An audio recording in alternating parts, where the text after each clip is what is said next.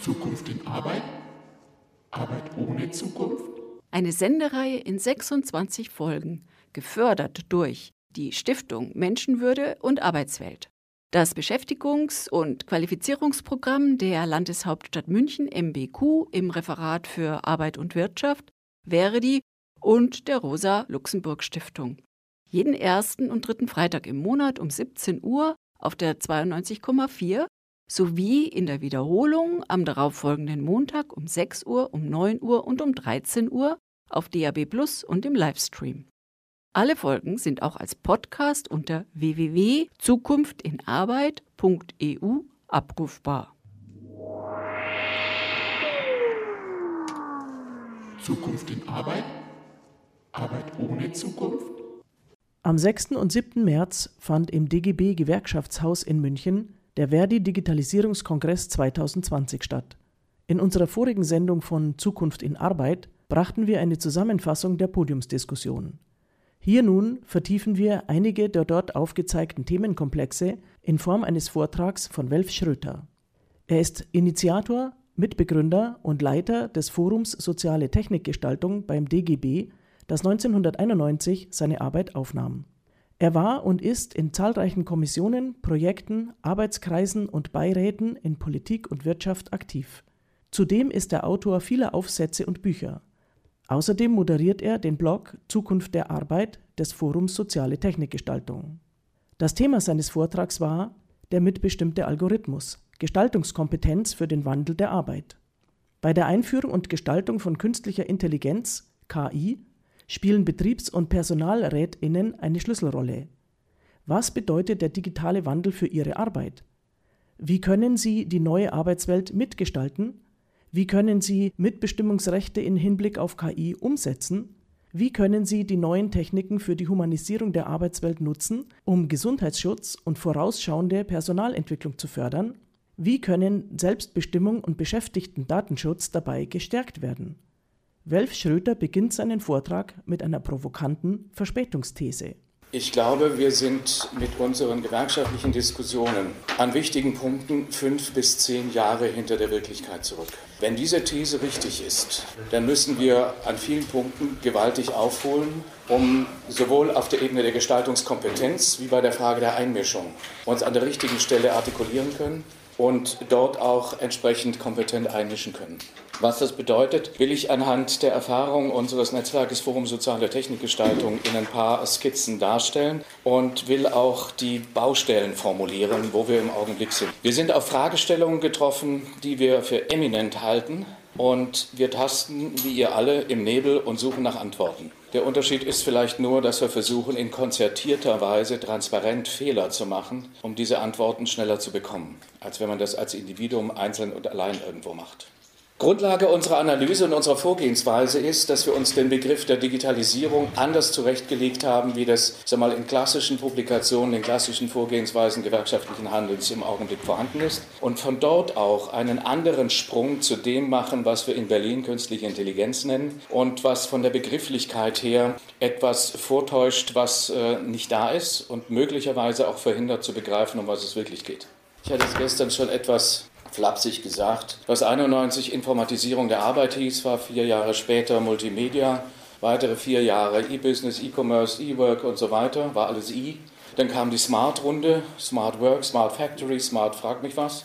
Und dann kam die Akatech mit 4.0, 4.0, 4.0 und von daher gab es nur noch Gewerkschaft 4.0 und Arbeit 0 und alles Mögliche. Und nachdem diese Marketingrunde durch ist, ist jetzt alles KI und ich rechne fest damit, dass die nächste Stufe Neuro ist und dann kommt wahrscheinlich Organic. Man kann die Abläufe der Marketingkonzeption eigentlich daran ablesen, was vorher in den Förderprogrammen schon anläuft. Insofern ist das nichts Überraschendes. Wir haben aus unserer Sicht äh, daraus eine Konsequenz gezogen, uns die, das Thema Digitalisierung in zwei großen Bereichen zurechtzulegen. Und das ist das, was ich euch auch nahelegen will, weil ich glaube, dass wir damit die Verunsicherung und zum Teil auch Verwirrung in den Köpfen ein bisschen erleichtern können. Ich sehe immer wieder Publikationen, Websites oder sonst was, da kommt KI und dann wird in den Topf des Wortes KI alles reingeschüttet. Irgendeine Superintelligenz, das autonome Fahren, freilaufende Roboter, Das ist wie so eine riesige Pizza, wo man alles reinschmeißt und äh, als ob KI so eine Art Breitbandantibiotikum ist, was für alles gilt. Das erschwert das Verständnis und das erschwert es auch außerordentlich, dass Kolleginnen und Kollegen sich in diesem Prozess selbst verorten können und selbst auch Kraft und Fähigkeit zu einem subjekthaften Handeln finden. Wir benutzen deswegen einen Begriff, den wir auf der Erfahrungsebene uns ausgemacht haben. Wir haben verglichen, was äh, stellen die Firmen, die Verwaltung, die Dienstleistungszentren in ihren Pressemitteilungen, in ihren Websites, in ihren bunten Broschürchen, auch von den Verbänden und den Bundesplattformen immer so vor. Und dann kommen immer ganz tolle Dinge, die ich jetzt alle gar nicht auflisten will, lauter englische wunderbare Worte. Und wenn man der Substanz nachschaut, kommen eigentlich in der Regel nur vier, fünf Sachen raus. Seit 1991 zieht sich durch. Digital ist dann, wenn es mobiles Arbeiten gibt. Digital ist dann, wenn es eine E-Learning-Plattform gibt. Digital ist dann, wenn ich mit dem mobilen Endgerät irgendwas suchen oder finden kann. Und digital ist dann, wenn ich mit dem mobilen Endgerät etwas kaufen oder verkaufen kann. Das ist aber der Stand der 90er Jahre. Wenn heute Betriebsräte oder Geschäftsleitungen sagen, wir sind ganz vorne, wir eine neue Betriebs- und Dienstvereinbarung zum Thema mobiles Arbeiten gemacht, dann frage ich, wenn die Presse weg ist und die Mikrofone aus sind und die Kollegen allein sind, wisst ihr eigentlich, wann der erste Tarifvertrag für mobiles Arbeiten unterschrieben wurde? Tarifvertrag, nicht Betriebs- oder Dienstvereinbarung. Es war 1996. Das war damals die Postgewerkschaft als Vorreiter. Die hat damals eigentlich alles festgelegt, was später, ich will nicht sagen weiter kopiert wurde, aber da stand alles Wesentliche drin zur Organisation der Arbeitsabläufe. Bis hinein in die Debatten, was ergebnisorientiertes Führen bedeutet. Nur heute tun wir so, als ob mobiles Arbeiten Kennzeichen von KI ist. Anderer Punkt. Arbeiten mit mobilen Endgeräten. Wenn man dann fragt, seit wann habt ihr das? Naja, seit drei, vier Jahren, seit das iPhone irgendwie funktioniert. Nee, die flächendeckende Einführung von so etwas kam damals durch die IBM, das war 1997. Das waren mobile Endgeräte, die hatten noch kein Wisch und Weg, also noch keine grafische Oberfläche. Aber die hatten kleine Tastaturen und über die entsprechenden Tastaturen konnten alle Funktionalitäten abgearbeitet werden, um was es ging. Aus arbeitsorganisatorischer Sicht war damals schon alles gegeben, um was es geht. Internet der Dinge ist 20 Jahre alt. Die sogenannten klugen Brillen sind 20 Jahre alt.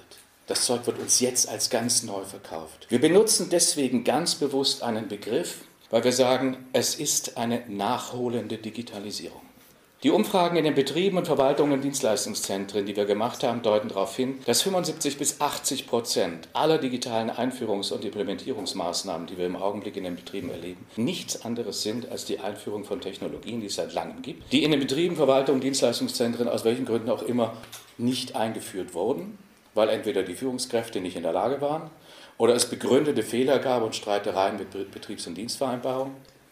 Aber es ist nichts Neues. Das heißt, wenn wir uns in der gewerkschaftlichen Arbeit auf das Thema nachholende Digitalisierung zu 100 Prozent konzentrieren, konzentrieren wir uns auf die Vorspeise des Veränderungsprozesses. Wir investieren in die Vergangenheit. Das müssen wir uns klar machen. Und daraus entsteht ein strategisches Problem im Umgehen mit dem, um was es möglicherweise tatsächlich geht. Ich benutze in solchen Situationen immer eine kleine Pointe. Stellt euch vor, Ihr habt die Möglichkeit, einen kleinen Urlaub in Wien zu machen, geht in die Altstadt, geht in ein uraltes Café und hört im Hintergrund eine Klaviermusik und stellt fest, okay, das ist eine Mozart-Klaviersonate. Das Idyll, das Klischee stimmt, man sitzt da und genießt und hat Ruhe. Und irgendwann hört ihr, dass da eine andere Melodie eingespielt wird, über diese Mozart-Klaviersonate drüber. Ihr hört es als Störung, aber es dauert lange, bis ihr das identifizieren könnt. Und ihr merkt es dann, ja, das ist Ravels Bolero. Und wer den Bolero kennt, der weiß, nach 20 Minuten hat er eine Lautstärke, wo man nichts mehr hört. Und dieser Bolero, der kommt auf uns zu und den halte ich im Augenblick für die Hauptspeise.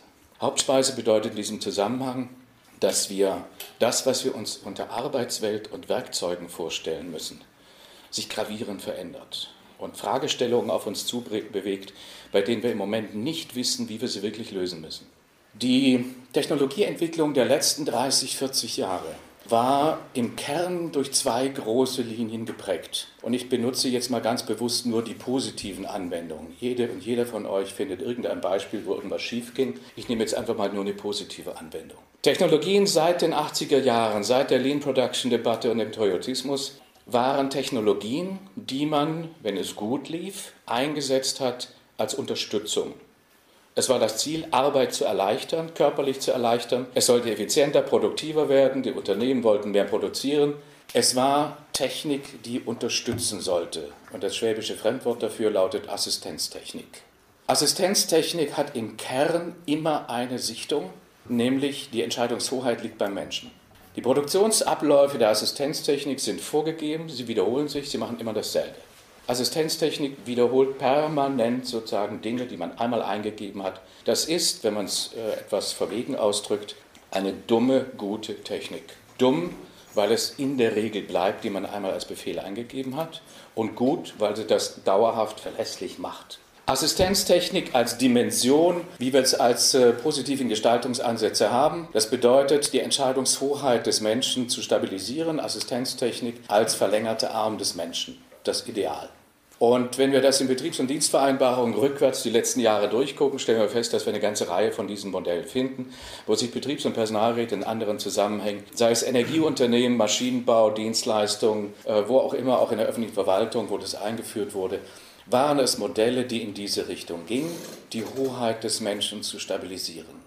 Ein anderer Begriff für diese Hoheit des Menschen stammt aus den 70er Jahren den haben wir wieder sagen wir mal, etwas entstaubt und aus dem Vergessen gerettet. Und dieser Begriff klingt ein bisschen so nach Jahrhundertwende, hat es aber in sich.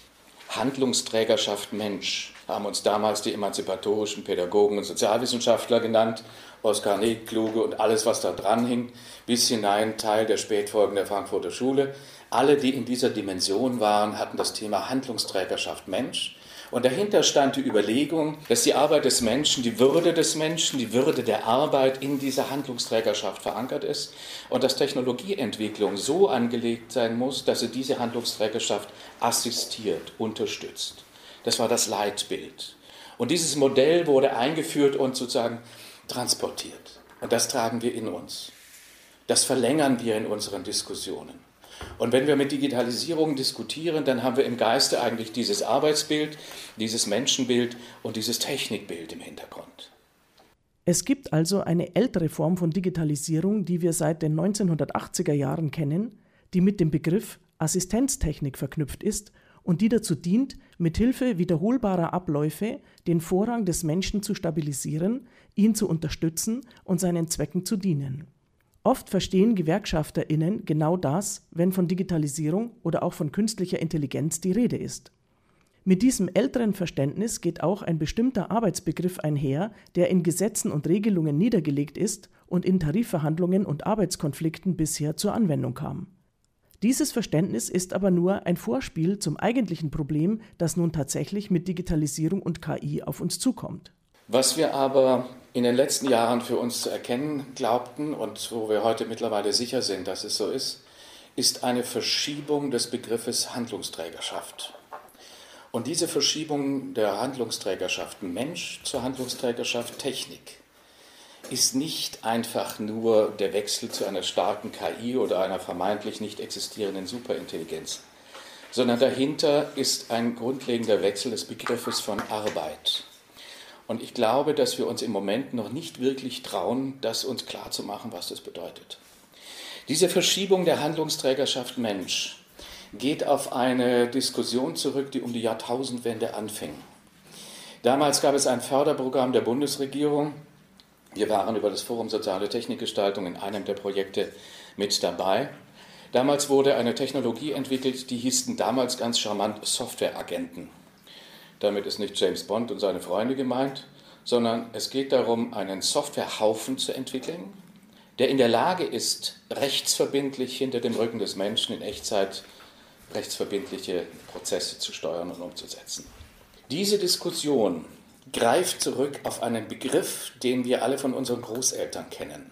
Wenn bei unseren Großeltern Mitte des Monats war, gab es damals noch die Möglichkeit, dass an der Wohnungstür der Briefträger klingelte und sagte, guten Tag, Großmutter Müller, ich bringe Ihnen Ihre Rente, bitte quittieren Sie, dass ich Ihnen bringe, ich komme mit vier Wochen wieder. Und wenn an einem Monatswechsel sie nicht da sein konnte wegen dem Arzttermin, dann hat sie ein Blatt Papier genommen, hat oben Vollmacht draufgeschrieben und hat dann auf das Blatt geschrieben, hiermit ermächtige ich meine Nachbarin Frau Schmidt, in meinem Namen rechtsverbindlich die Rente entgegenzunehmen. Vollmacht. Das ist der Schlüsselbegriff. Die Idee, diese Vollmacht rechtsverbindlich in einem System digital abzubilden, das war der Bruch im Denken zur Assistenz. Mit dieser Verschiebung Handlungsträgerschaft von der Assistenz zur Delegationstechnik, das war dann der Begriff, der dann kam. Diese Verschiebung hat dann zu dem geführt, was als sogenanntes cyberphysisches System kam. Das war nichts anderes als die Anwendung der Softwareagenten. Es war die Idee, einen materiellen Gegenstand zu haben, dem einen Sensor aufzupflanzen, damit dieses Objekt, diese Materie nicht mehr nur gefunden werden konnte als Objekt, sondern dass dieses Objekt selbst als Subjekt handeln konnte also Signale, Befehle geben konnte. Die Umdrehung der Perspektive. Diese Vollmachtsdiskussion führte zu dieser Veränderung der Handlungsträgerschaft Mensch hinüber zur Handlungsträgerschaft Technik und führte dann gleichzeitig aber zu einem Veränderungsprozess, den wir so nicht vorhergesehen hatten. Denn diese Verschiebung zur Handlungsträgerschaft Mensch brachte, und da waren eine ganze Reihe von IT-Leuten, Frauen und Männer aus der Szene, die brillante Leute sind, die man knutschen und umarmen könnte für ihre Kompetenz, die aber den Mangel haben, dass sie ab und zu nicht wissen, was in der Arbeitswelt stattfindet. Die in ihren Labors sitzen, tolle Dinge entwickeln, aber schockiert sind, wenn es in der Anwendung kommt und wenn dann ein Teil sagt, so nicht. Die kamen auf die Überlegung zu sagen, gut, die Assistenztechnik mit der Handlungsträgerschaft Mensch, die jahrzehntelang die Arbeitswelt bestimmt hat, hatte als Grundregel, dass das Werkzeug sich durch Anwendung nicht verändert. Das heißt, das Werkzeug selbst war eigentlich statisch. Es war eine gute, dumme Software, ein gutes, dummes Werkzeug. Die Entwicklung dieser Vollmachtsdelegationstechnik unterstellt, dass wir zum ersten Mal in eine Situation kommen, dass sich Werkzeuge durch Anwendung verändern. Diese Verschiebung hatte nicht nur Auswirkungen auf die Frage, wie man so etwas implementiert, sondern löst eigentlich auch eine dramatische Diskussion im Bereich der Qualifikation aus. Denn wenn ich einen Menschen an etwas ausbilde und sage, das ist das Werkzeug und dieses Werkzeug war so und wird die nächsten 20 Jahre so sein, dann kann dieser Mensch darin etwas lernen, weil er sich darauf verlassen kann, dass dieses Werkzeug diese Größe hat, die es am Anfang hatte. Wenn ich aber ein Werkzeug habe und das einem Menschen beibringen will, was sich im Echtzeit-Sekundentakt verändert oder verändern kann, dann ist die Frage, was bringe ich dem Menschen jetzt eigentlich bei? Die Situation 0 oder die Situation 100 oder 2000 oder kann ich ihm das überhaupt nicht beibringen, weil ich ihm den Prozess beibringen muss? Das ist aber ein anderes Wissen, das ist eine andere Dimension. Auf der Gestaltungsebene löst dies eine Debatte aus, wo wir uns einen neuen Begriff gegeben haben, mit dem wir im Augenblick Kolleginnen und Kollegen wirklich quälen. Die Anzahl der schlaflosen Nächte würde ich gerne bei euch weitergeben. Das beruhigt mich, wenn es euch genauso geht. Diese Formen von Werkzeugen, die sich selbst verändern, und damit spreche ich von Software, sich selbst verändernde Software führt dazu, dass man ab einer bestimmten Entwicklungsstufe dieser Software kein Rückkommen mehr hat. Mit anderen Worten, ein nicht unwesentlicher Teil dieser Software ist nach dem Start nicht mehr gestaltbar. Wenn wir uns das klar machen, dann werden wir feststellen, dass wir eine ganze Reihe unserer Betriebs- und Dienstvereinbarungen charmant an die Wand hängen können, aber die greifen nicht. Diese Dimension greift nicht mehr. Weil das Denken, was da drin steht, sich darauf basiert, dass das Werkzeug stabil bleibt, dass die Handlungsträgerschaft stabil bleibt. Wenn es aber um Werkzeuge geht, die sich durch Anwendung verändern, die im Bruchteil von Sekunden sich verändern, weil sie permanent neue Daten und Informationen sammeln, diese Datensammlung zur Grundlage einer neuen Bewertung, einer neuen Entscheidung machen, und zwar einer rechtsverbindlichen Entscheidung, und das in Sekundentakt unendlich weitergeht, dann ist schon bei den IT-Lerinnen und IT-Lern klar, dass sie, wenn sie eine fremde Software kriegen würden, die sich in diesem Sinne selbst verändert, nach einer Stunde nicht mehr sagen können, wie der Ursprungszustand war. Wenn die schon das nicht mehr hinkriegen, dann ist das für Führungskräfte, für Betriebsräte, für Datenschützer und, und, und, und alles, was dazugehört, eine riesen Herausforderung. Die Schlussfolgerung, die wir daraus gezogen haben, ist eine eminente und das ist eine Anforderung. Wir sprechen ganz bewusst jetzt mit der Handlungsträgerschaft dieses Typs von Technik von der Notwendigkeit der vorausschauenden Arbeitsgestaltung. Mit anderen Worten, wir müssen als Kolleginnen und Kollegen, wir müssen als Betriebs- und Personalräte und alle, die darin verwickelt sind, die Gestaltungsanforderungen so präzise wie möglich formulieren, bevor das Zeug startet. Das ist eine Abstraktion. Wir müssen im Prinzip uns so tun, als ob wir uns vorstellen könnten, was das Zeug kann wir müssen dann überlegen, was wäre eine gute Wirkung, sagen wir mal Energieeffizienz, Materialeffizienz, Klimaschutz etc. Das wären aus meiner Sicht sachbezogene Entscheidungskontexte. Und das, was wir nicht wollen, Profilbildung für Menschen etc. Das heißt, diese Kriterien müssen wir formulieren, bevor das Zeug startet. Der dramatische Wandel der Arbeit, den wir miterleben, geht einher mit der Verschiebung des Handlungsschwerpunktes vom Menschen weg hin zur Technologie. Die eingesetzte Software ist nicht mehr statisch, sondern verändert sich selbst rasant während ihres Einsatzes, da sie sich selbst programmiert auf der Basis von riesigen Datenmengen und selbst erzeugten Algorithmen. Auf diese komplexen Systeme werden rechtsverbindliche Vollmachten delegiert.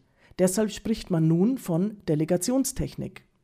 Sie stellen eine völlig neue Realität dar, auf die alte Denkmuster nicht mehr anwendbar sind. Das gilt besonders für den Versuch, dieser Situation mit Betriebsvereinbarungen nach altem Verständnis beizukommen. Arbeitnehmerinnen, Gewerkschafterinnen und Betriebsrätinnen müssen folglich in neuen Dimensionen vorausschauend handeln und aushandeln lernen. Dann kommt immer gerne einer und sagt, Schröter, ich habe das jetzt gehört, ich habe nichts verstanden, kannst du mir sowas Ding mal zeigen? Da sage ich dann, du, wenn ich es dir zeigen kann, ist es zu spät. Das Problem ist, dass wir es vorher erkennen müssen. Diese Form von sich selbst verändernden Softwarewerkzeugen werden in der Fachwissenschaft gerne als maschinelles Lernen bezeichnet, wobei ich den Begriff Lernen ungern verwende. Das ist ähnlich wie mit dem Intelligenzbegriff, weil das aus meiner Sicht Bildungsbegriffe sind, die wir in unserer Tradition als ganzheitliche Begriffe haben. Wir bringen Menschen nicht einfach nur die Technikanwendung bei, sondern es geht eigentlich um die Ganzheitlichkeit einer menschlichen Entwicklung und Emanzipation. Das hat was mit Ermutigung, Selbstvertrauen zu tun, Kommunikationsfähigkeit und, und, und. Deswegen benutze ich eher lieber den Begriff der sich selbst verändernden Softwarewerkzeuge. In Berlin würde man so etwas als KI bezeichnen, aber es ist einfach nur brillante Mathematik. Und diejenigen, die das entwickeln, sind fantastisch.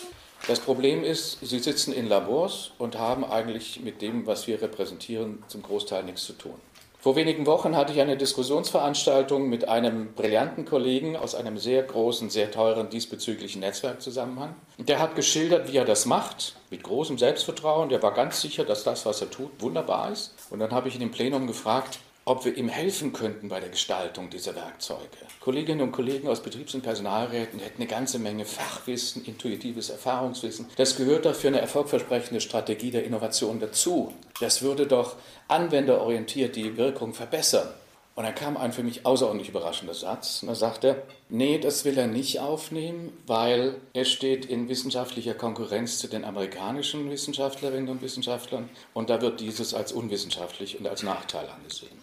Das ist die Ebene, wo freundliche Gespräche nicht mehr ausreichen. Da muss man dann andere Schritte gehen, um diese Zusammenhänge deutlich zu machen. Mit anderen Worten, wir haben es mit einer Kultur von Menschen zu tun, die brillant sind, die aber in großen Teilen die arbeitsweltlichen Kontexte nicht kennen und die wir in charmanter Weise überreden, drücken, umarmen müssen, bis sie sagen, okay, ich habe es begriffen, ich komme. Und wir müssen darüber nachdenken, was vorausschauende Arbeitsgestaltung ist.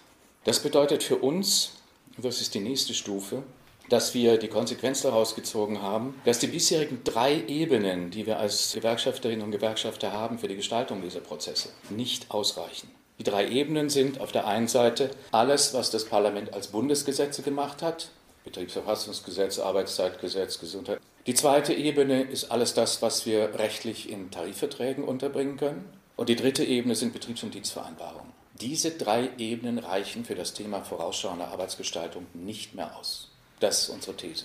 Und das bedeutet, dass wir relativ schnell einen gewerkschaftlichen Diskurs brauchen, Netzwerke, Kompetenzaufbau, Unterstützung untereinander, weil das ist kein Thema, was eine Person allein mal morgens kurz zwischen Frühstück und Straßenbahn auf die Reihe kriegt. Wir brauchen Kompetenzen und Fähigkeiten zur vorausschauenden Arbeitsgestaltung. Wir brauchen Kriterien, die so präzise sind, dass wir sie im Gespräch mit der IT-Seite unterbringen können. Und ich habe es an anderer Stelle schon gesagt, wenn ich zu einem ITler hingehe und sage, mach mir doch bitte schön mal eine ethische Informatik, dann lacht er mich aus und sagt, Schröter, komm wieder, wenn du weißt, was du willst. Mit dem Satz kann ich nichts anfangen. Ich brauche von dir präzise Anforderungen. Und der Begriff Anforderung, das ist der Punkt.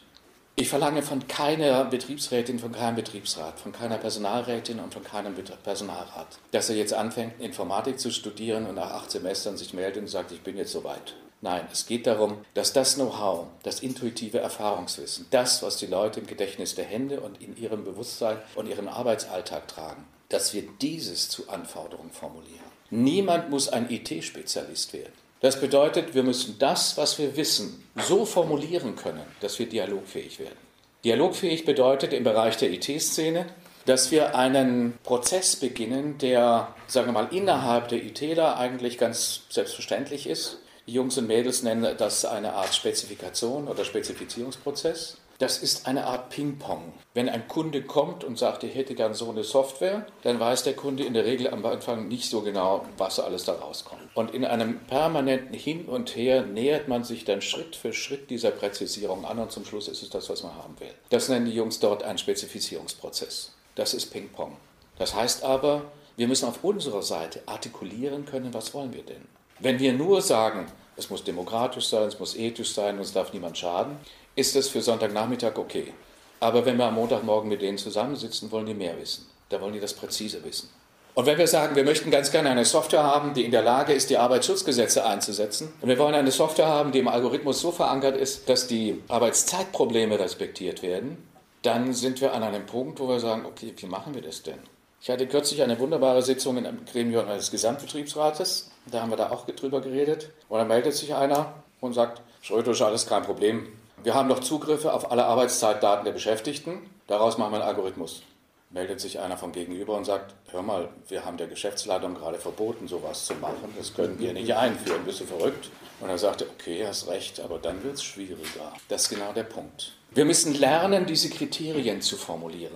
Wir haben in unseren Diskussionen versucht, dort Fortschritte zu machen. Wir haben in den letzten drei Jahren uns wechselseitig in Workshops, Tagungen, Diskussionen gequält, haben Wissenschaftlerinnen und Wissenschaftler so lange geschüttelt, bis was Brauchbares rauskam und äh, haben uns dann auf bislang 30 sogenannte grundsätzliche, man könnte auch sagen generische Kriterien verständigt, wo wir gesagt haben, das ist vielleicht erstmal die Einstiegsebene. Und eine der Einstiegsebenen ist, dass wir gesagt haben, Softwaresysteme, die im Betrieb eingeführt werden und die im Betrieb sich so selbst verändern können, dass sie nach kurzer Zeit nicht mehr kontrollierbar sind, und zwar auch durch die IT selbst nicht mehr kontrollierbar sind, dürfen nicht eingeführt werden. Das ist natürlich ein harter Satz. Könnte aber auch bedeuten, dass der Satz nur auf Zeit gilt, bis die Jungs und Mädels vom Chaos Computer Club das Problem geknackt haben. Denn bisher gibt es noch keine Lösung, Softwarelösungen, die nach einem späteren Satz nicht mehr gestaltbar sind, doch technisch zurückzuholen. Vielleicht schaffen das ITlerinnen und ITler, dann hätten wir wieder eine andere Situation. Im Moment ist aber ein nicht unwesentlicher Teil genauso. Diese Art von generischen Kriterien, die wir dort einführen wollen und diskutieren wollen, unterscheiden sich von den öffentlichen Diskussionen, die wir im Augenblick haben. Ihr kennt vielleicht die Gruppe um Algorithm Watch. Das ist ein Club von klugen, kritischen Wissenschaftlerinnen und Wissenschaftlern, die sich mit den gesellschaftspolitischen Auswirkungen dieser Algorithmenanwendungen befassen und die auf der Ebene der Zivilgesellschaft, der Kommunalentwicklung und ähnliches auf dieses Thema zugehen, die aber nicht innerhalb der Befugnisse einer Mitbestimmung oder eines Betriebsverfassungsgesetzes argumentieren. Das heißt, dieser Typ von juristischer Verfasstheit, den berühren sie nicht. Es gibt kluge Papiere von den Datenschützern, die aber auch eher auf der zivilgesellschaftlichen Ebene bleiben. Das ist eine gute Arbeit, das ist wunderbar, auf das kann man zurückgreifen, mit denen muss man auch kooperieren, denn die haben das Problem verstanden. Aber auf der Ebene der Organisation der Abläufe im Betrieb und der Frage der Zuständigkeit und der Kompetenzen, Artikel 87 folgende, was ist gestaltbar, wo hat der Betriebsrat Möglichkeiten einzugehen, dort fehlt es. Dieser Prozess zu lernen, wie wir das hinbekommen, wie wir uns dort kompetent machen, läuft auf den Begriff der vorausschauenden Arbeitsgestaltung hinaus. Das bedeutet, wir müssen unseren Arbeitsbegriff hinterfragen, wir müssen ihn überprüfen. Das führt zum einen dazu, dass es nervt, nach dem Motto, Schröter, komm jetzt nicht mit dem Zeug, wir sind als Betriebs- und Personalräte schon zu 400 Prozent überbelastet, auch als Hauptamtliche. Also das verschieben wir mal, komm wieder, wenn ein bisschen Zeit dafür ist. Also kann ich alles sowas von nachvollziehen, aber das ändert nichts daran. Diese Prozesse der Einführung dieses Typs sich selbst verändernder Softwaresysteme findet eigentlich seit Jahren statt und zum Teil unbemerkt. Die Basisinfrastrukturen sind zum Teil gelegt, überall dort, wo man Instandhaltungssoftware hat, vorausschauende Wartung, sogenannte Predictive Maintenance. Das heißt, dort haben wir automatisch schon die entsprechenden Infrastrukturen, die letztlich durch einen Mausklick erweitert werden können. Aber strukturell sind sie da. Und sie deuten auf etwas hin, was wir in unseren eigenen Diskussionen an vielen Punkten auch immer wieder unterschätzt haben. All diese Softwarevarianten beschleunigen einen Prozess, der in der Arbeitswelt erkennbar ist. Das kennen wir zum Teil auch in dem Bereich des Crowdworking, des Crowdsourcing und so weiter. Wir müssen davon ausgehen, dass sich in einer überschaubaren Zeit in alle Arbeitsbereiche, ob es Pflege, Produktion, Kommunalverwaltung, Amazon oder sonst was ist, sich elektronische Plattformen zwischen Mensch und Arbeit schieben. Und dass der Zugang zur Plattform der Zugang zur Arbeit ist. Wenn das so ist, ist die Verknüpfung der Plattform die Dimension der Wirkung dieser Art von sich selbst verändernden Softwaresystemen. Damit haben die Zugriff auf etwas, was wir bisher in unseren Vorstellungen von Arbeitswelt in der Dimension nicht drauf haben. Damit verbindet sich eine Fragestellung, dass dieser Typ von Software nicht primär die Aufgabe hat, die innerbetrieblichen Abläufe zu steuern. Das ist sozusagen die Erbschaft unseres betriebszentrierten Denkens. Das ist logisch, denn da kennen wir uns aus, da gibt es die Kolleginnen und Kollegen, die Betriebs- und Personalräte. Die Anwendung, um die es aber geht, geht in Richtung der Prozesssteuerung zwischen den Standorten, zwischen den Betrieben. Im Fachchinesischen würde das bedeuten, dass was innerhalb des Betriebes abläuft, das hat man in der Wissenschaft als eine sogenannte vertikale Wertschöpfungskette bezeichnet. Autonome Softwaresysteme, die sich selbst verändern, zielen im Kern darauf ab, unterschiedliche, bisher getrennte Plattformen miteinander zu verknüpfen und damit in der Lage zu sein, Prozessketten zu steuern, die man bisher hat von Menschen steuern lassen oder von statischen, also guten, dummen Software. Wenn das so ist, kriegen wir ein zusätzliches Problem. Wo beginnt und wo endet im virtuellen Raum der Betrieb? Wo beginnt und endet dort die Mitbestimmung? Das ist juristisch nicht definiert. Wenn dem so ist, gibt es aus unserer Sicht nur eine einzige Möglichkeit, nämlich die Gestaltbarkeit dieser Prozesskette im Algorithmus beim Start unterzubringen. Dort haben wir Zugriff, weil dort ist die Betriebszentriertheit und dort ist die Mitbestimmungsebene. Die wesentliche These von Welf Schröter ist also, dass die drei bisher tragfähigen Ebenen gewerkschaftlicher Verhandlungsprozesse, das sind Gesetze, Tarifverträge und die Betriebsvereinbarungen, nicht mehr ausreichen, um der neuen Realität des Arbeitens und Wirtschaftens im digitalen Zeitalter pragmatisch und wirksam zu begegnen. Die neuen dazu nötigen Kriterien, Kompetenzen und Vernetzungen müssen aber erst erlernt und aufgebaut werden, damit mit den ArbeitgeberInnen selbstbewusst informiert und auf Augenhöhe verhandelt werden kann. Im Dialog mit Geschäftsführungen und ProgrammiererInnen ist es erforderlich, präzise, spezifische Anforderungen zu stellen und eine vorausschauende gemeinsame Arbeitsgestaltung einzufordern. Die rasante Tendenz, dass Arbeitsprozesse mehr und mehr von innerbetrieblichen Zusammenhängen abgelöst und auf Prozesse zwischen Betrieben verlagert werden, auch solche, die rund um den Erdball verteilt sind, geht einher mit der rasch zunehmenden Bedeutung von Plattformen als Vermittler zwischen Arbeit und ArbeitnehmerInnen. Das stellt bisher vertraute Rechtsvorstellungen in Frage zum Beispiel die nach der Definition des Betriebs und der Mitbestimmung. Daher bedarf es einer neuen, vierten Ebene gewerkschaftlicher Verhandlungsprozesse und die liegt in der Mitbestimmung beim Programmieren der Algorithmen, bevor die selbstlernende Software überhaupt startet. Denn danach kann sie, bislang, nicht mehr beeinflusst werden. Diese Art von Konkretisierung verlangt von uns aber, dass wir diese Dimension der Veränderung verstehen. Wir haben uns deswegen ein paar wilde Gedanken gemacht, wie wäre es denn, wenn wir diese Software, diese sich selbst verändernde Software mal anders betrachten? Wie wäre es denn, wenn wir mal davon ausgingen, dass die nicht Objekte der Mitbestimmung sind, sondern Instrumente einer sich verstärkenden Mitbestimmung? Wir haben ein Planspiel entwickelt zum Thema Betriebsratsarbeit auf Basis autonomer Softwaresysteme. Damit wollen wir einen Perspektivwechsel einleiten und sagen, angenommen, wir könnten das selbst anwenden was lernen wir denn daraus? Und lernen wir dann, okay, Finger weg, oder lernen wir Gestaltungskriterien zu entwickeln, die das so präzisieren und so gestaltbar machen, dass wir sagen, okay, jetzt ist es rechtlich, sozial und menschlich und qualifikatorisch sicher, diese Variante könnte gehen. Das ist im Prinzip eine Krücke, um sich langsam heranzuarbeiten an diese Dimension der vorausschauenden Arbeitsgestaltung. Wir wissen nicht, ob uns das zum Erfolg führt. Und ich bin ziemlich sicher, wir würden uns in zwei Jahren hier wieder treffen und in dieser Runde zusammensitzen, dass ich dann als erstes sagen würde, Gott, wie naiv war ich am 7. März im Jahre 2020. Aber das ist sozusagen eine Zwischenstufe eines Lernprozesses. Ich glaube, dass wir auf diese Ebene müssen. Wir appellieren daran, diese vierte Ebene, Gestaltung auf der Ebene der Algorithmen, als eine Handlungsebene zu akzeptieren und gleichzeitig in unseren Ethikdiskussionen eine wichtige Differenzierung einzunehmen. Wenn man Ethik falsch versteht Und es gibt genügend Unternehmen, die verabschieden eine Ethikcharta, hängen die an den Eingang und sagen, gut, so wollen wir miteinander arbeiten. Diese Ethikcharta ist dann in der Regel so, dass der Vorstand Ethik gewährt. Die kann aber auch wieder zurückziehen. Und wenn es dann einen Einzelfall gibt, dann hätte der Vorstand gerne, dass irgendjemand auf Knien kommt und sagt, bitte, bitte, gewähre der Kollegin XY, die voraussichtlich war, ein bisschen zu frech war, diese Ethik und schmeiß sie nicht raus. Was wir brauchen, ist eine Ethik, die die Rechte hat, die die Möglichkeit hat für Beschäftigte, ethische Implikationen rechtlich einzuklagen, einzufordern. Erst dann ist Ethik verbindlich. Und diese Dimension der ethischen Interpretation brauchen wir auch für diese Debatte über sich selbst verändernde Softwaresysteme. Algorithmen selbst sind eigentlich schon seit der ersten Softwareentwicklung da.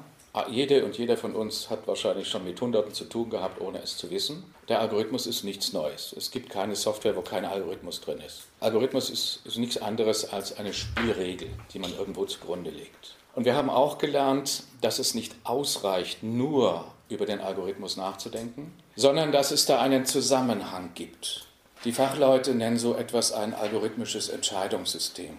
Wenn ich einem Algorithmus sage, bitte suche aus einem großen Datenhaufen alle blaue Blumen raus und sage mir, wie viel es sind, dann wird die Spielregel das machen. Wenn ich in diesem Blumenhaufen aber nur grüne, gelbe und rote Blumen unterbringe, wird der Algorithmus melden, es gibt keine blauen Blumen. Das heißt, es geht um die Qualität der Daten, die dort als Fütterung angegeben wird, weil sonst der Algorithmus eigentlich alleine steht. Dieser Zusammenhang zwischen Spielregel und Datenfütterung, und das ist eine Frage der Qualität der Daten, müssen wir verstehen, um den Zusammenhang und die Wirkungsdiskussion aufzunehmen. Deswegen bedeutet es zum Beispiel, dass wir auch als Personalräte und als Betriebsräte über die Qualität der zu verwendenden Daten reden müssen und nicht nur über den Algorithmus.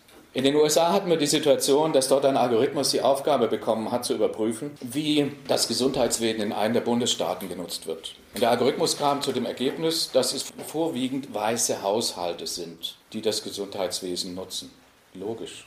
Die schwarzen Haushalte hatten gar kein Geld, um überhaupt in die Verwaltung reinzukommen. Die haben gar nicht die Daten produzieren können, um überhaupt von dem Algorithmus erfasst zu werden. Das bedeutet, die Datengrundlage ist einfach verschoben und falsch und objektiv verfälscht. In den Diskussionen, die wir brauchen, müssen wir diese Art von algorithmischen Zusammenhängen begreifen.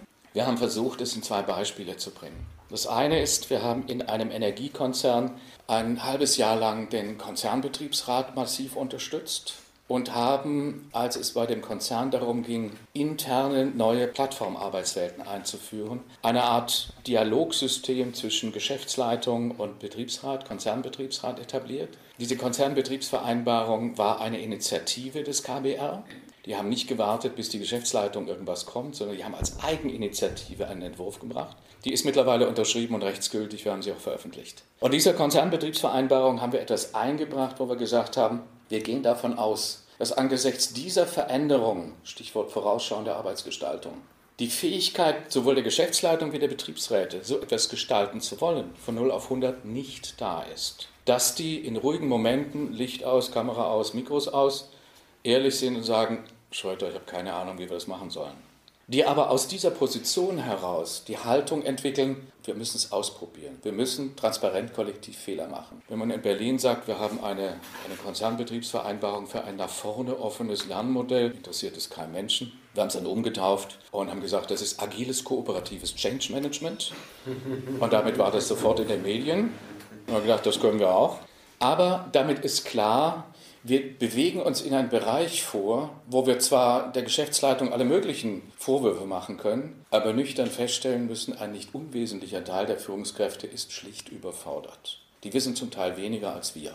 Und dann haben wir eine zweite Runde gemacht, und da will ich jetzt ein Zitat noch vorlesen, äh, mit dem Gesamtpersonalrat der Stadt Stuttgart. Wir haben dort auf Initiative des GPR, das haben wir tapfer unterstützt, eine Rahmendienstvereinbarung entworfen für den digitalen Umbau der gesamten Stadt. Als Eigeninitiative des GPA. Das heißt, nicht warten, bis die Spitze sagt, wir kommen jetzt, sondern die Gesamtdimension und haben dabei etwas mit aufgenommen, was zu dem führt, was ich euch gerade erläutert habe. Und ich will euch mal drei Passagen davon vorlesen. Ich glaube, dann wird es verständlich, um welche Dimension es geht.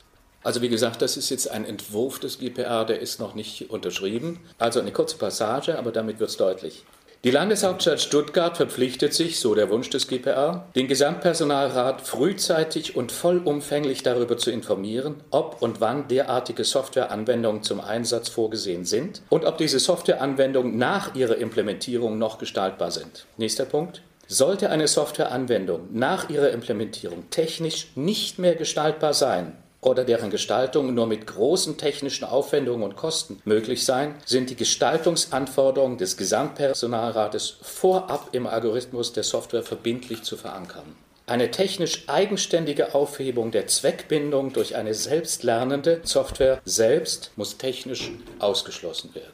Wir haben auf diese Passage von Seiten der, ich hätte beinahe gesagt, der Oberbürgermeisterei äh, noch keine Antwort. Die haben sich noch nicht entschieden, ob sie das gut finden oder schlecht, ob sie diesen Weg mitgehen wollen oder nicht. Alle Softwaresysteme, die Stadt hat sich einen neuen IT-Chef besorgt und 100 neue Stellen für das IT-Zentrum und will die gesamte Stadt IT-technisch umkrempeln. Das heißt, wir haben es mit allen Dimensionen der Anwendung zu tun, von der nachholenden Digitalisierung sagen wir mal, der alten mobilen Arbeit bis hinein in die Prozesssteuerung der Arbeitsabläufe, wo es um Verwaltungsstufen zwischen Kommune, Land etc. geht, um die Prozessketten tatsächlich mit Hilfe von autonomen Softwaresystemen zu machen. Es geht darum, letztlich Verwaltungsabläufe so zu steuern, dass Entscheidungsprozesse eines Verwaltungsmenschen, Mann oder Frau, durch ein Softwaresystem rechtsverbindlich möglich werden. Wir müssen uns also auf offene Lernprozesse einlassen, ohne Garantie dafür, dass unsere Erfahrungen dabei immer zu den wünschenswerten Erfolgen führen. Dazu bedarf es auch eines neu abgestimmten Verständnisses von Ethik als einer rechtlich bindenden, einklagbaren Größe. In der neuen Arbeitswelt begegnen uns nun sogenannte algorithmische Entscheidungssysteme, die es erforderlich machen, dass Mitbestimmung stattfindet sowohl bei der Qualität der Daten als auch bei den Regeln ihrer Anwendung, also bei den Algorithmen. In zwei Beispielen wurden solche Lernprozesse konkret dargestellt. Eines davon war bei einem Energiekonzern, das zweite war der Entwurf einer Gesamtbetriebsvereinbarung für den digitalen Umbau der Stadt Stuttgart. Eine besorgte Zwischenfrage richtete sich daraufhin, mit Blick auf Verhaltens- und Leistungskontrollen im Betrieb und den Umgang des Arbeitgebers mit den arbeitnehmerbezogenen Daten auf die Frage, warum denn die Datenschutzgrundverordnung und die bisherigen gesetzlichen Regelungen der Betriebsratsarbeit nicht ausreichten. Die Antwort ist wesentlich für das Verständnis der dahinterstehenden Rechtsgrundlagen. Der Punkt ist, weswegen wir in diese Richtung kommen. Das hat mit den drei Stichworten zu tun. Vollmacht, sich selbst verändernde Software und Plattformen. In dem Augenblick, wo ich diese drei Dinge verbinde, verliere ich einen Ortsbezug. Mit dem Ortsbezug verliere ich einen Schritt der europäischen Territorialkonzeption des Rechtes. Das angelsächsische Recht ist nicht an das Territorium gebunden. Das europäische Recht ja. Wenn ich auf Plattformen arbeite oder in Plattformen hineingehe, deren rechtlicher Sitz außerhalb von Europa sind, bin ich sozusagen erledigt. Die wunderbare Idee, alle machen jetzt die berühmten 365 in, als Softwarelösung rein, mit juristischem Platz irgendwo im Silicon Valley, haben vergessen, was das juristisch bedeutet. Das ist Verlust der Zuständigkeit für die Daten. Das heißt, die Plattform und die Tatsache, dass in fast alle Arbeitsprozesse Schritt für Schritt die Situation entsteht, dass zwischen Mensch und Arbeit sich eine Plattform schiebt, bringt die Frage, wo hat diese Plattform ihren Sitz? Das heißt, wir müssen die Frage der Regionalisierung stellen. Wenn wir es mit Plattformen zu tun haben, die einen rechtlichen Sitz auf dem bundesdeutschen Boden haben oder wenigstens im europäischen, dann haben wir die Zuständigkeit der EU-Datenschutzgrundverordnung. Wenn einer sagt, ich nehme die chinesische Variante oder irgendeine Tochtervariante aus dem Silicon Valley, sind wir rechtlich am Ende der Welt. Und diese Dimension müssen wir klar machen. Das wiederum hat etwas mit Kosten zu tun, weil die Silicon-Variante, wir bieten euch die Plattform fast zum Nulltarif an und ihr dürft fast alles machen, Hauptsache die Daten sind bei uns, verführt natürlich den einen oder anderen Entscheidungsträger dazu nach dem Motto, dann habe ich mit dem Gemeinderat weniger Ärger, wenn ich sagen kann, das ist die Kosten 0.0 bevor dann irgendjemand merkt, welche anderen Probleme da sind. Aber die Kombination von Vollmacht, Selbstveränderung und Plattform erzeugt aus unserer Sicht die Dimension, dass die drei Ebenen nicht ausreichen. Wenn wir sagen, wir wollen eine vierte Ebene, heißt es nicht, dass wir damit die anderen drei Ebenen kippen wollen. Wir wollen die vierte Ebene als Ergänzung, als Vertiefung, um diese Lücken schließen zu können, weil wir davon ausgehen, dass diese sich selbst verändernde Software vor allen Dingen die unsichtbaren Prozessketten betreut. Wir leben alle von der Dimension der Mensch-Maschine- oder Mensch-Display-Kommunikation. Wir entscheiden darüber, wer sein Smartphone bedienen kann, ob er die richtigen Punkte findet. Die entscheidende Frage ist das Backend. Was passiert dort, was wir nicht sehen? Das sind die Strukturen, um die wir zugreifen müssen. Und dort greifen Algorithmen. Die Ergebnisse werden uns auf dem Display dann gebracht. Dann kommt in der Tagesschau, es gibt keine blauen Blumen mehr und dann sind wir traurig. Aber wir hätten vorher uns um die Qualitätssicherung bitten, äh, kümmern müssen, dann wäre klar geworden, dass so eine Botschaft gar nicht rauskommen kann. Und diese Kontroverse brauchen wir als Erweiterung und als Vertiefung. Und es ist im Moment man könnte sagen, spielerisch. Ob wir damit in der Automobilbranche anfangen oder im Rathaus, in einem Dienstleistungszentrum oder im Handwerksbetrieb. Wir müssen im Prinzip erstmal lernen, Beispiele haben und mit Experimentierräumen Punkte finden, an denen wir sagen können, geht, geht nicht, haben wir uns geirrt und da müssen wir besser werden. Da Betriebsräte aber bisher nur mit den drei hierzulande schon gesellschaftlich ausgehandelten und rechtlich verankerten Ebenen arbeiten könnten, richtete sich eine weitere Frage darauf, ob es denn schon einen gesellschaftlichen Raum gäbe, in dem sich diese neuen Dimensionen aushandeln ließen. Im Sinne von, dass es das gibt, muss ich sagen, noch nicht. Aber wir haben es eigentlich im Moment mit Prozessen zu tun, wo zu erkennen ist, dass es sich ergeben wird. Einfaches Beispiel, die berühmte Hambacher Erklärung der Datenschutzbeauftragten mit dem Zitat aus der EU-Datenschutzgrundverordnung, dass Prozesse, die so angelegt sind, dass sie von Algorithmen gesteuert werden, und zwar ausschließlich rechtsverbindlich von Algorithmen, ohne menschliche Zutat, dass dies gesetzlich unzulässig ist. Diese Aussage führt im Augenblick zu erheblichen Veränderungen in den Vorständen. Der eine Flügel wird offensiv und sagt, die EU-Datenschutzgrundverordnung muss weg, das ist der neue Hauptfreund der KI, der Innovation und der Freiheit der Wissenschaft. Und der andere Teil reagiert immanent. Vor wenigen Tagen hat einer der größten Automobilzulieferer in Baden-Württemberg bekannt gegeben, dass sie nur noch solche Software anwenden, wo die Dimension der Dominanz des Menschen gegeben ist, als ethische Spielregel. Klar, das ist jetzt immer noch die Ethik, wo etwas gewährt wird. Aber das öffentliche Commitment in diese Richtung geht der, zur Unterstützung der Datenschutzbeauftragten im Sinne der Hambacher Erklärung und geht nicht in die andere Richtung. Und wenn an der Stelle sich noch mehr bewegt, dann könnte ich mir vorstellen, dass sowohl auf der Ebene von Tarifverträgen wie auch von exemplarischen Betriebsvereinbarungen so etwas festgelegt werden kann, Deswegen haben wir das am Beispiel der Stadt Stuttgart versucht, um dort ein Beispiel zu haben, eine Art Referenz, auf das man dann zugreifen kann, um dann die nächste Stufe gehen zu können. Wir werden das nicht über Nacht vollständig lösen. Wir werden Einzelbeispiele brauchen, es wird auch Niederlagen geben, aber es geht darum, Schritt für Schritt das auszuarbeiten, zu vertiefen und damit die eigene Kompetenz und die der Kolleginnen und Kollegen so zu stärken, dass sie sich das zutrauen, dass sie den Mut haben und die Kraft haben zu sagen, okay, es ist ein Thema, es ist völlig fremd, aber ich muss kein Informatiker sein. Ich muss nur selbstbewusst das, was mir wichtig ist, so aussprechen können, dass der Dialogpartner mich versteht. Das wiederum ist jetzt keine Notwendigkeit eines Studiums. Das hat mehr mit Selbstbewusstsein zu tun und das kann man auch gemeinsam machen. Der gesellschaftliche Raum wird also mit der neuen Dimension von Betriebsrats- und Gewerkschaftsarbeit erschaffen und gestaltet. Am Ende der Sendung nennen wir für Interessierte den Link zur Hambacher Erklärung der Datenschutzbeauftragten. Im Folgenden geht es um Mut und Geschick zur Einmischung.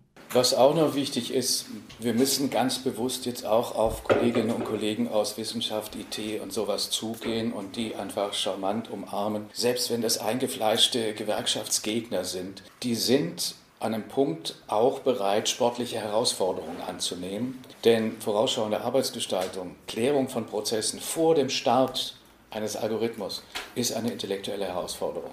Und das trifft auch deren Bereich. Das heißt, mit denen zu kooperieren und einfach so viel Know-how zu bekommen, wie es möglich ist.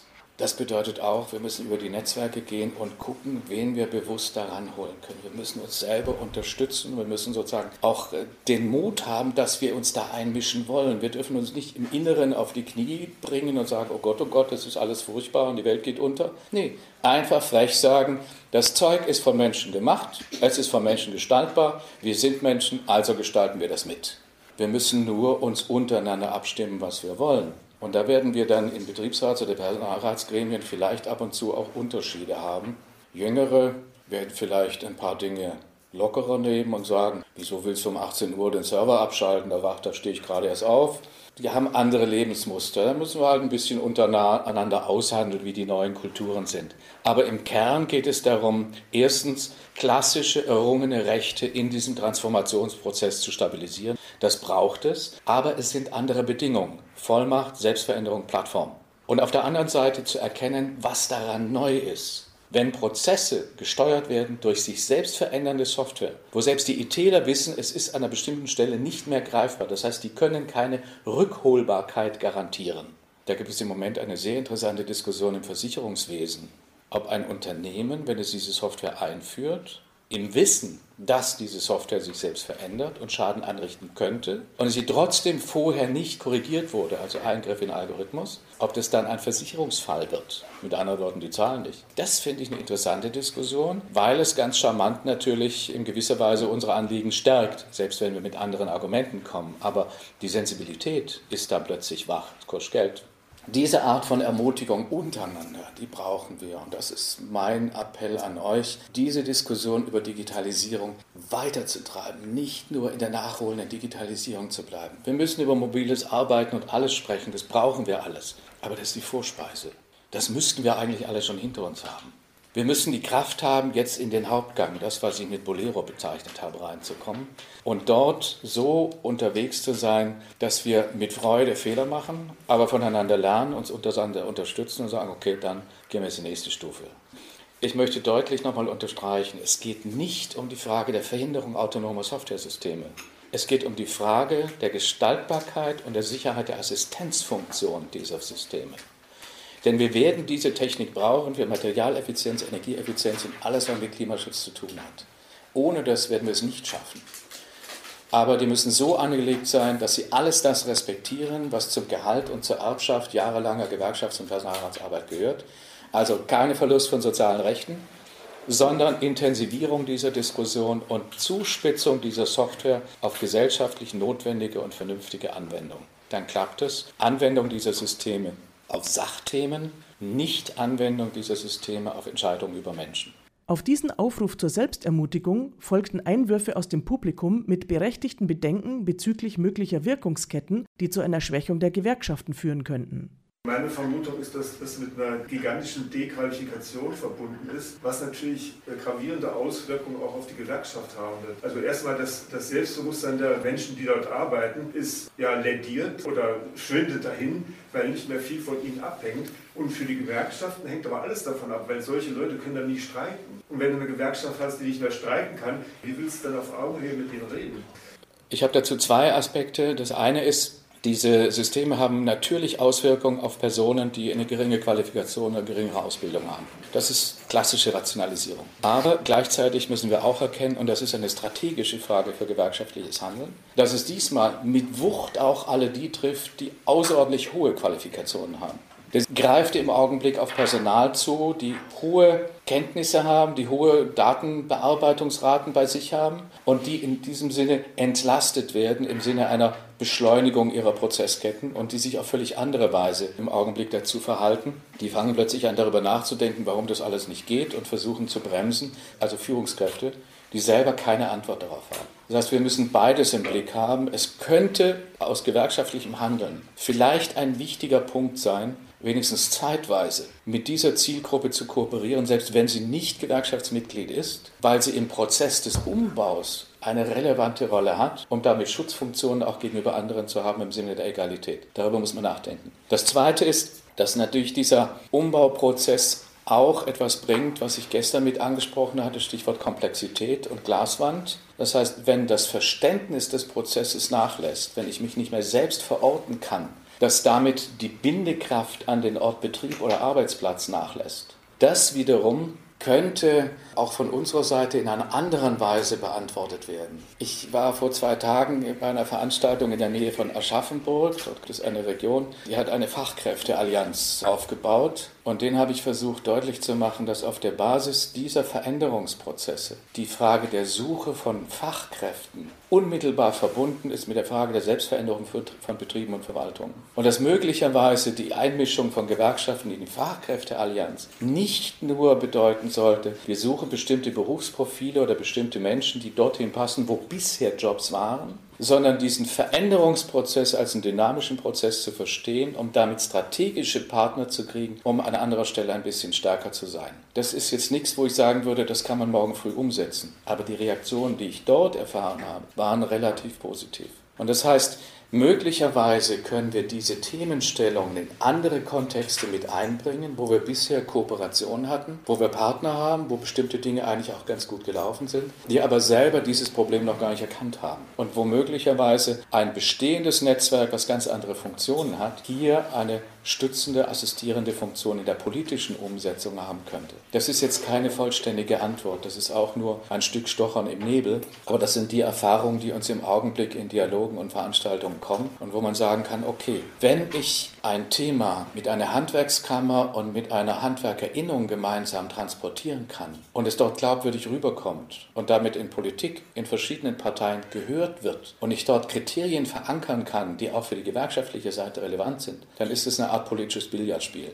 Wir bauen im Augenblick an einem Modell in einem Projekt, was von der Bundesregierung gefördert wird, wo es um die Frage der Veränderung der Arbeitsbedingungen im Stuckateurhandwerk geht. Dort ist die große Befürchtung, dass durch diesen Typ von Kombination von Vollmacht und neuem Typ von Software plus Plattform de facto eine Art Abschöpfung von Wertschöpfungsprozessen aus der Region stattfindet, was letztlich zum Absinken der Gewerbesteuereinnahmen führt. Das heißt, Aufträge über Plattform aus der Region entschwinden und nicht mehr beim örtlichen Handwerk bleiben. Dort diskutieren wir darüber, wie wir diesen Prozess umkehren können, in kooperativen Modellen das Volumen am Ort zu halten und damit Kooperationspartner zu haben, um gleichzeitig diese Software-Ebene mit denen gestalten zu können. Das ist bei Stuckateuren insofern jetzt mal aus gewerkschaftlicher Sicht ein bisschen schwieriger, weil da gibt es ganz wenige Betriebsräte, aber da gibt es eine ganze Menge sehr kluger Teams, die eigentlich einen Beteiligungsansatz haben wollen, was wir zumindest dort erfahren die Art und Weise, wie sie sich einmischen, mit welcher Informationen, mit welchen Interessen sie kommen, wie sie das machen wollen, das ist hochinteressant. Und ich will das mal an einem Beispiel bringen. Vor knapp zwei Jahren gab es die Variante, dass jede, jeder von euch in die Filiale eines großen Kaffeehauses gehen konnte. Und dieses Kaffeehaus hat aus werbetaktischen Gründen, aus Visibilität, aus Aufmerksamkeitsmanagementsgründen heraus gesagt, wir bringen für unsere Kundschaft etwas völlig Verwirrendes. Kommen Sie zu uns, bestellen Sie in unserem Kaffeehaus Ihr neues Badezimmer. Planen Sie, designen Sie, gestalten Sie Ihr Badezimmer bei uns. Wir machen das für Sie. Der Schreck ging durch die Sanitärinnungen. Ein paar Betriebe haben sich sofort drangehängt, haben ziemlich viele Umsätze gemacht. Und jetzt vermute ich, dass wir diesen Prozess in einer automatisierten Form bekommen werden dass ich in ein größeres Kaufhaus gehe, dort auf irgendeinem Display rumspiele und dort, ob es ein Badezimmer ist oder Innenmodernisierung oder was auch immer, gebe ich als Auftrag ein, die dahinterstehenden autonomen Softwaresystemen klappern die Kapazitätsauslastung bestimmter Handwerksbetriebe ab und liefern mir in nahezu Echtzeit den Auftrag, bevor ich den Laden verlassen habe. Das ist technisch möglich. Das würde aber bedeuten, dass die Bindung der örtlichen Bürgerinnen und Bürger an, in Anführungszeichen, ihren Handwerksbetrieb flöten geht, dass das Volumen des Auftrages über die Plattform aus der Region weggeht und dass in spätestens zwei Jahren der Gemeinderat feststellt, wo ist eigentlich unsere Gewerbesteuereinnahme aus diesem Bereich. Und das versuchen wir jetzt auch umzudrehen und das ist auch so ein Modell, wo wir sagen, gibt es hier strategische Partnerschaften mit Akteuren, die aus völlig anderen Gründen sagen, wir sind jetzt nicht auf der Betriebsratsseite, aber es gibt gemeinsame Interessen, um damit bestimmte Punkte umsetzen zu können. Und in diesem Sinne brauchen wir Aufmerksamkeit. Wir nennen das dort im Augenblick als eine Art neuen Typus von Regionalisierung, als Kooperationsansatz, aber auf der Basis, wo wir auch sagen, wir wollen diese Software-Systeme drin haben, um den Pluspunkt, den technischen Pluspunkt, mit dem Amazon zum Beispiel den Buchhandel kaputt macht, jetzt in einem positiven Sinne zum Beispiel für Innungen zu nutzen. Die neue Dimension von Digitalisierung bedroht nicht nur unqualifizierte Arbeitskräfte, sondern in hohem Maße auch Fachkräfte. Hier könnten Arbeitnehmervertreterinnen neue Verbündete finden. Auch der Verlust regionaler Bindung als Gefahr für die Betriebe und Gemeinden könnte dazu führen, dass Unternehmen und Verwaltungen ihre Interessen nicht mehr nur in Opposition zu Arbeitnehmerbelangen definieren. Gewerkschaft Andersdenken ist also das Gebot der Stunde. Es gilt, neue Kooperationsformen zu entwickeln und von daher Mitbestimmung entlang von Prozessketten zu erlernen und einzufordern. Ein ermutigendes Beispiel, wie solche Aushandlungsprozesse gehen könnten, zeigte der kurze Beitrag einer IT-Unternehmerin. Ich wollte mal von der anderen Seite kommen und sagen, ja genau, also ich komme ja von der IT-Seite und wir würden uns das wirklich wünschen, dass wir auch Gesprächspartner haben, die mit uns darüber reden wollen, welche Regeln man setzt, welche Daten reinkommen, wie die Selbstbestimmung der, über die Daten ausschaut und so weiter, wie die Transparenz ausschauen soll. Wir machen das auch zum Beispiel mit der, mit der Deutschen Bahn zusammen, mit Betriebsräten, erst vor zwei Wochen, wo wir wirklich alle, jede einzelne Regel, jeden Input, weil Shit in, Shit out, ja, also alles, was reinkommt, muss man sich einfach anschauen, weil sonst kommt einfach nichts Gescheites raus, wo man uns das zusammen anschaut. Und ich glaube, man braucht es noch einen Schritt tiefer, nämlich dann genau, wenn die Anwendung dasteht und man sich überlegt, wie soll das jetzt genau funktionieren, das Ding, dann muss man darüber reden, was kommt denn da rein. Und dann muss man sprechfähig sein. Und deswegen ganz toll, ja, bitte äh, redet mit uns da, ja. wie man da sprechfähig wird. Also da experimentieren wir gerade ganz viel, haben auch einen Förderantrag bei der Bundesregierung dafür. Sehr gut. Weil äh, gerade dieser Punkt, also wie kriegt man verschiedene Perspektiven zusammen, um dann was Gescheites zu bauen. Wer es dann baut und wie das geht, das ist ja Handwerk. Das muss der Betriebsrat nicht können. Aber darüber reden zu können, welche Annahmen will man, welche Regeln will man, das bitte könnte es. Daraufhin entspann sich eine kurze, aber sehr kritische Diskussion zu verschiedenen Softwaresystemen, die in den Betrieben bereits Anwendung finden.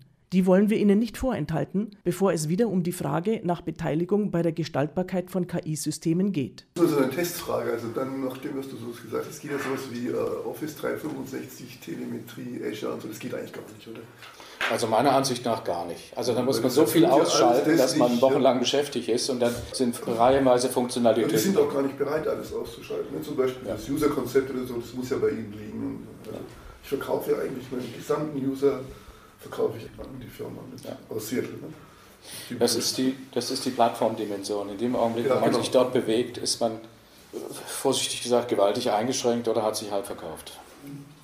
Zum Beispiel diese großen KI-Systeme zur Mitarbeiterüberwachung werden ja nicht entwickelt in gewisser Weise. Die werden fertig eingekauft. Das mhm. sind Start-ups, äh, Spin-offs von irgendwelchen Geheimdiensten, die, die da sozusagen die Software, ja, also was weiß ich, ja gesetzlich hätten wir da alle Möglichkeiten, ja, theoretisch. Aber praktisch ist der Arbeitgeber noch nicht mal ansatzweise bereit, irgend auch eine Information rauszuhauen, ja, weil das ja um Cyber Security geht. Und das ist ein Totschlagargument schlechthin. Ja? Es geht und vor allem um Geld, glaube ich. Also wir haben da dasselbe Problem. Das, diese, diese Einführung, die erstellt wirklich Sicherheitsrisikoprofile von dir.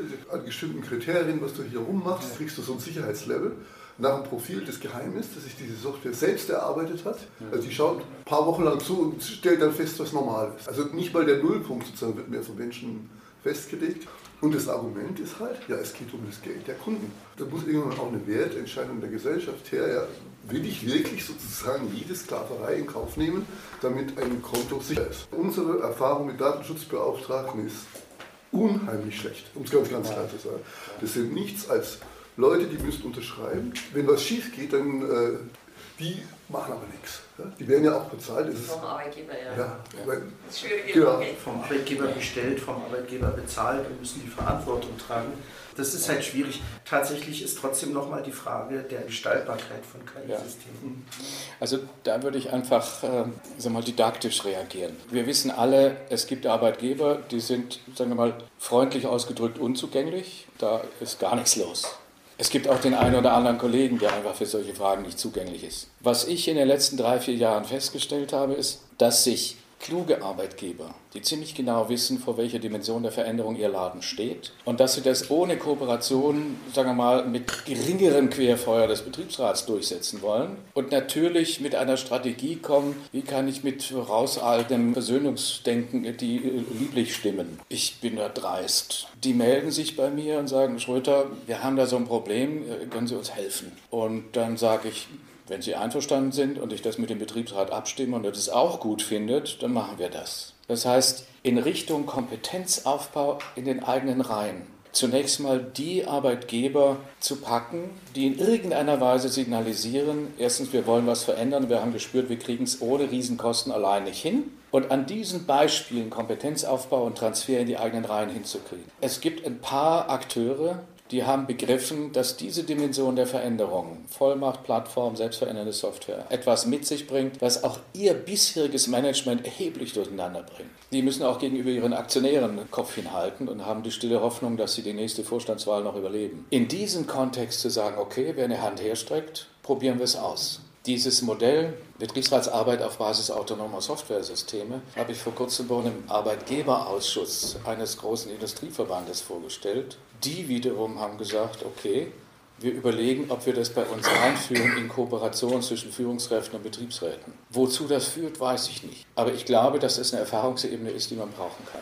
Ich gehe im Augenblick so vor, dass alles wichtig ist, was man ziehen kann für den eigenen Kompetenzaufbau. Und ob das im Zickzack ist oder links oder rechts abbiegen, Hauptsache ist, es findet in Transparenz mit Betriebs- und Personalräten statt, dass die wissen und nicht hinter dem Rücken dass es offen ist, aber dass es ein Lernprozess ist, um schneller zu neuem Wissen und Know-how zu kommen, auf diese Art und Weise Referenzbeispiele zu haben und zu sagen, in dem Laden läuft gar nichts, vergiss es, das äh, Geschäftsleitung ist blockiert.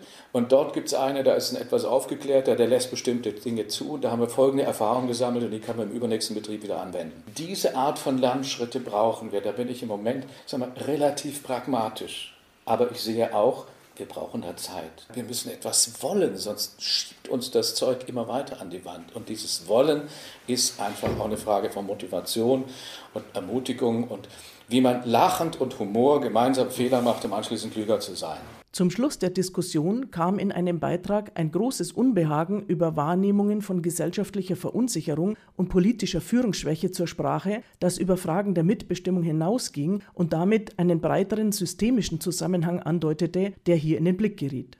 Ich frage mich, die politische Diskussion, ob die überhaupt schon abgeschlossen ist, ob man sowas in der Richtung sagen kann, weil was mich stört, was ich wahrnehme, ist da ein, ein gewisser Aktionismus. Es wird eben gesagt, digital, es muss alles digital sein, und KI ist das nächste große Ding und so weiter und so fort. Und man versteht eigentlich gar nicht genau, was dahinter steckt. Und alle sind so aufgescheucht. Man ist gar nicht mehr in der Lage, da jetzt gut zu diskutieren oder sich zu überlegen, was passiert, weil man irgendwie keine Führung oder auch keine Sicherheit spürt in der Politik, was das eigentlich für eine Dimensionen hat. Bisher heißt es eigentlich nur, digital ist wichtig, sonst ist die deutsche Wirtschaft irgendwann ganz hinten dran. So, das ist für mich das, was rüberkommt. Und das finde ich sehr dünn. Ich, ich sage immer, Technik kann man kaufen. Was erfunden werden kann, wird irgendwann erfunden.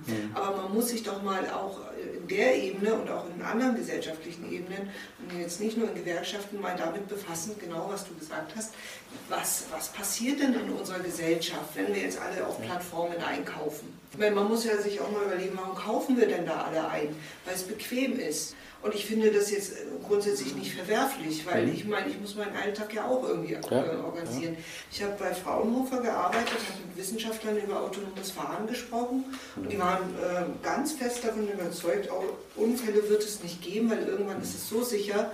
Da haben wir das alles genau verstanden und wissen ganz genau, wie es geht und können das alles in Echtzeit und was weiß ich alles abbilden und es wird es nicht. Und die sind einfach so davon überzeugt. Und also deswegen ist es für mich ein System. Es ist nicht nur Mitbestimmung, sondern da ist noch so ein ganz anderes Denken dahinter. Also so ein technikverliebtes Denken, was man ja auch ja. irgendwie mal verstehen muss. Ja? Da muss man den Menschen verstehen, man muss die Politik verstehen, die Angst hat, dass wir mit der Wirtschaft einen Bach runtergehen. Aber das ist eigentlich der Kapitalismus, der vielleicht verändert werden muss oder das Denken des Wirtschaftssystems. Ja, das ist doch, das, das ist doch ein Riesen, es ist doch ein Riesenkomplex und nicht nur, ob wir, ob wir die Mitbestimmung haben oder ob wir den Pflegeroboter haben und dann sind wir digital vorne dabei. Aber was macht es mit den Menschen und wie können wir neu miteinander zusammenleben? Das sind für mich die Fragen. Und ganz ehrlich, ja, ich möchte weiterhin bei einer Plattform einkaufen können, wenn es mein Lebens, äh, wenn es meinen ja. Alltag äh, erleichtert. Aber ich möchte vielleicht auch kein schlechtes Gewissen dabei haben. Also muss man das neu diskutieren. Richtig. Das ist es doch. Mein Manifest zum Sonntag. Kurz, kurzer Kommentar dazu.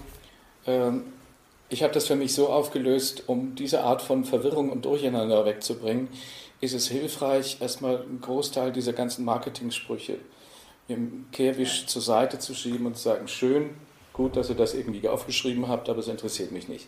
Ich will nüchtern betrachten, was gibt es tatsächlich. Mhm. Plattformen können sehr hilfreich sein, wenn sie vernünftig regionalisiert sind. Mhm. Wenn sie alles auf einen anderen Kontinent schieben, ist es ja. ökonomischer Unsinn. Und das bedeutet, wir müssen präzisieren. Wir können auch bei Plattformen sagen, was es sein soll und was nicht. Das kann wunderbar sein, um Gewerkschaftsarbeit zu unterstützen, die Prozesse zwischen Betriebsräten zu unterstützen, damit Plattformen wunderbar machen. Aber Da muss man klare Anforderungen formulieren und da sind wir wieder bei dem Punkt, man muss in der Lage sein, Anforderungen zu formulieren und nicht einfach zu sagen, ich hätte keine ethische Plattform, sondern es muss präzise sein. Und diese Kompetenz müssen wir stärken. Und ich glaube ziemlich sicher, dass man in einem solchen Dialog aus diesen technikzentrierten äh, Diskussionen herauskommt, weil man dann untereinander ganz schnell in Widersprüche geht.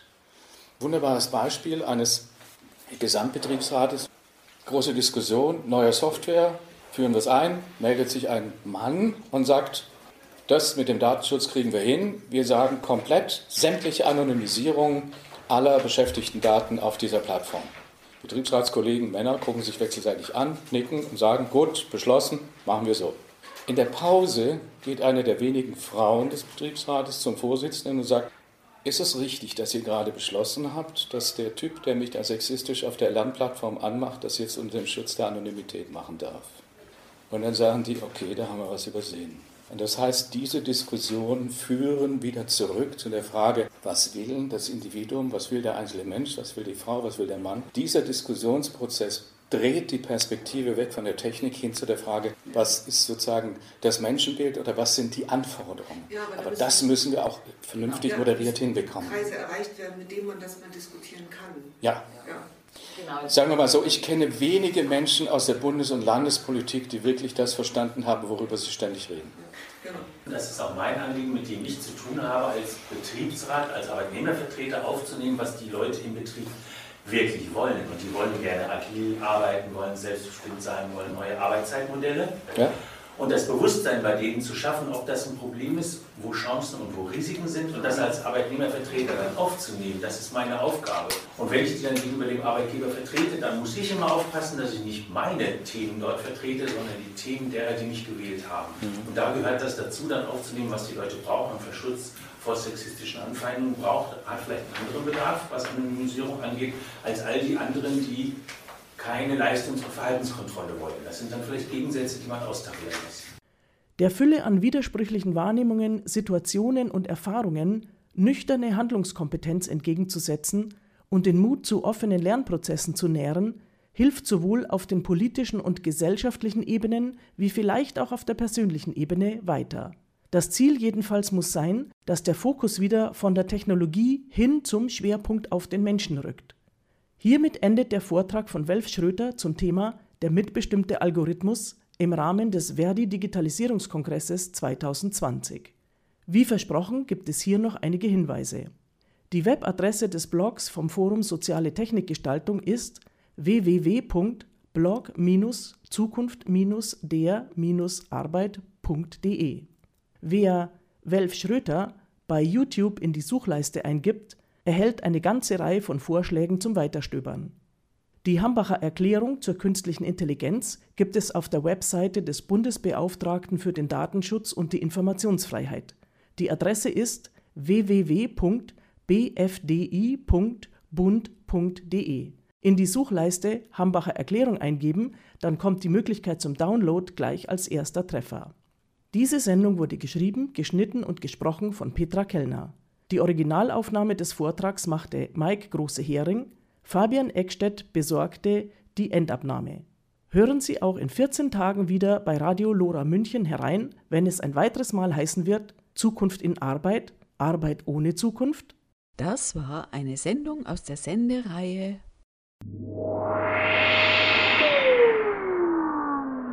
Zukunft in Arbeit? Arbeit ohne Zukunft?